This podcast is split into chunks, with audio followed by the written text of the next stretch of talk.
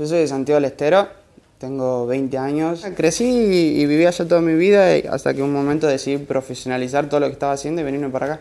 Y tuve, tuve varias etapas de chiquito. La primera fue como, como muy molesto, tipo, era, no sé, hacía muchas macanas todo el tiempo, estaba, no sé, en la escuela eran, eran no sé, muy, muy culeado, como le decíamos nosotros, tipo, hacían mucha joda, tipo, era como el payaso de la clase, ponerle, y después fui como cambiando madurando en ese aspecto también y me fui calmando un toque más. Como a los 15, 15 años cuando empecé a escuchar rap, que empecé a escuchar rap de, acá de Argentina, artistas como El Manero y eso, y ahí empecé a escuchar una banda, el chabón, o sea, pensaba que era como increíble porque nunca había escuchado a alguien que rapee, un argentino rapeando. Y me pareció algo increíble y bueno, empecé a investigar más, después me metí al freestyle y ahí competí un par de años. El freestyle estaba de moda, pero no, no éramos 200 pibes que competíamos, éramos 30, 40 eh, todos, todos piola y, nada, la escena ya era, era así tranqui. Nosotros éramos con, mi, con mis compañeros, con mis amigos, los que salíamos a representar Santiago, competíamos en Salta, Tucumán, tipo en todo el norte y fuimos haciendo muchas amistades de todas las provincias y, eso es lo que el mejor recuerdo que me llevo de freestyle. Lo más lindo era la, creo que la adrenalina, cuando tipo decían tu nombre, no sé, que pase Rusher o eso no sé quién, y era una adrenalina zarpada porque toda la gente decía, uh, no sé qué.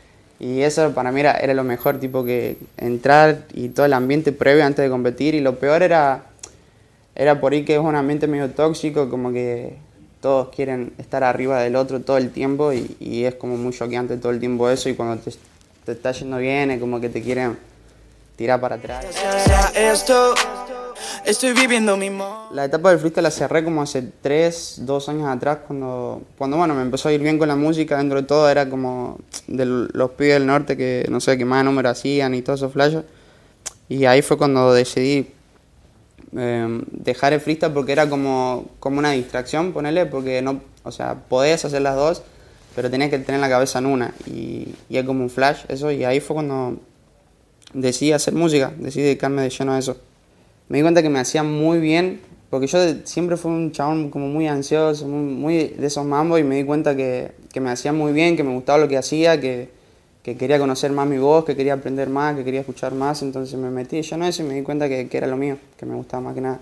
me puse Rusher por el Counter-Strike, porque jugaba mucho, y el King me lo puse, en, no sé, no me acuerdo, flasheando.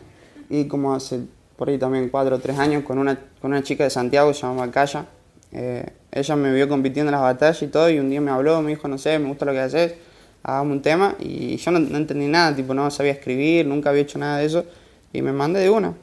Y ese fue, creo que está todavía subido, lo que das, se llama el tema. Lo creé haciendo freestyle. Hoy en día también sigo usando esa herramienta, tipo de tirar el freestyle y después ir escribiendo las cosas.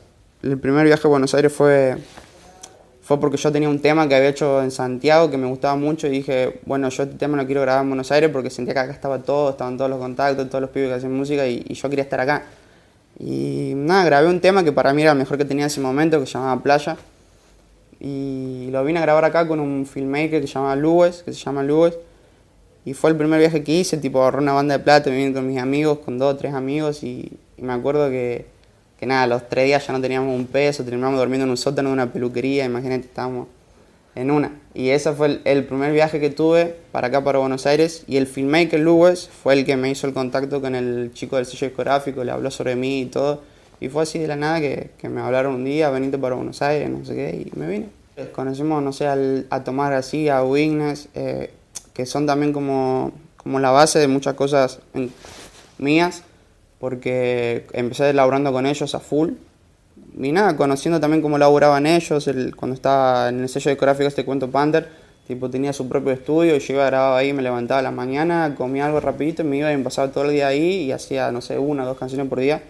Y fue así el proceso, eran todos los días una canción, dos canciones y así, hasta que elegí las mejores que tenía y las, y las vamos sacando. hoy la convierto en cuando te venís para acá como todo muy choqueante, ¿no? Hacer las cosas por hacer, tipo, no es que estás pensando, no, mira todo lo que logré, tipo, venís porque fue un sueño venir a Buenos Aires y, te dedicas a hacer las cosas. Después, en un momento te sentás y, y decís, mira lo, lo que estoy haciendo. Y me pasó hace poquito con, con los últimos temas que estoy sacando que, le están yendo muy bien. Y, y, nada, fue ahí cuando hice el clic y dije, wow, zarpado todo lo que pasó en este año, todo lo que pasó durante todo este tiempo. Fue un crecimiento en general, tipo de saludos de, de personas, de foto en la calle, a número en la red, a crecimiento en, en varios aspectos, tipo en mi persona, en mi música, en una evolución tipo en general, que fue que me di cuenta hace poquito. Es difícil siempre y para todos porque empezás de, desde ahí y tenés que ir construyendo tu camino.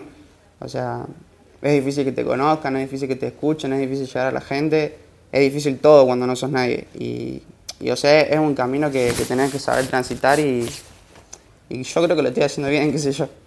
La sensación es como, como de tranquilidad, como de decir, bueno, antes, qué sé yo, no, no tenía plato para comer, por ejemplo, y hoy día tengo un plato para comer, entonces como estoy más tranquilo en ese aspecto, como ahora poder hacer música totalmente relajado, que no, no me está faltando plata para comer o para irme a algún lugar. Eso creo que es la sensación que me deja todo esto de, de tranquilidad, de poder hacer música tranquilo. Y sueño con, con ser de los más grandes, como todos. Creo que ese es mi sueño, ser de los más grandes de acá y del mundo.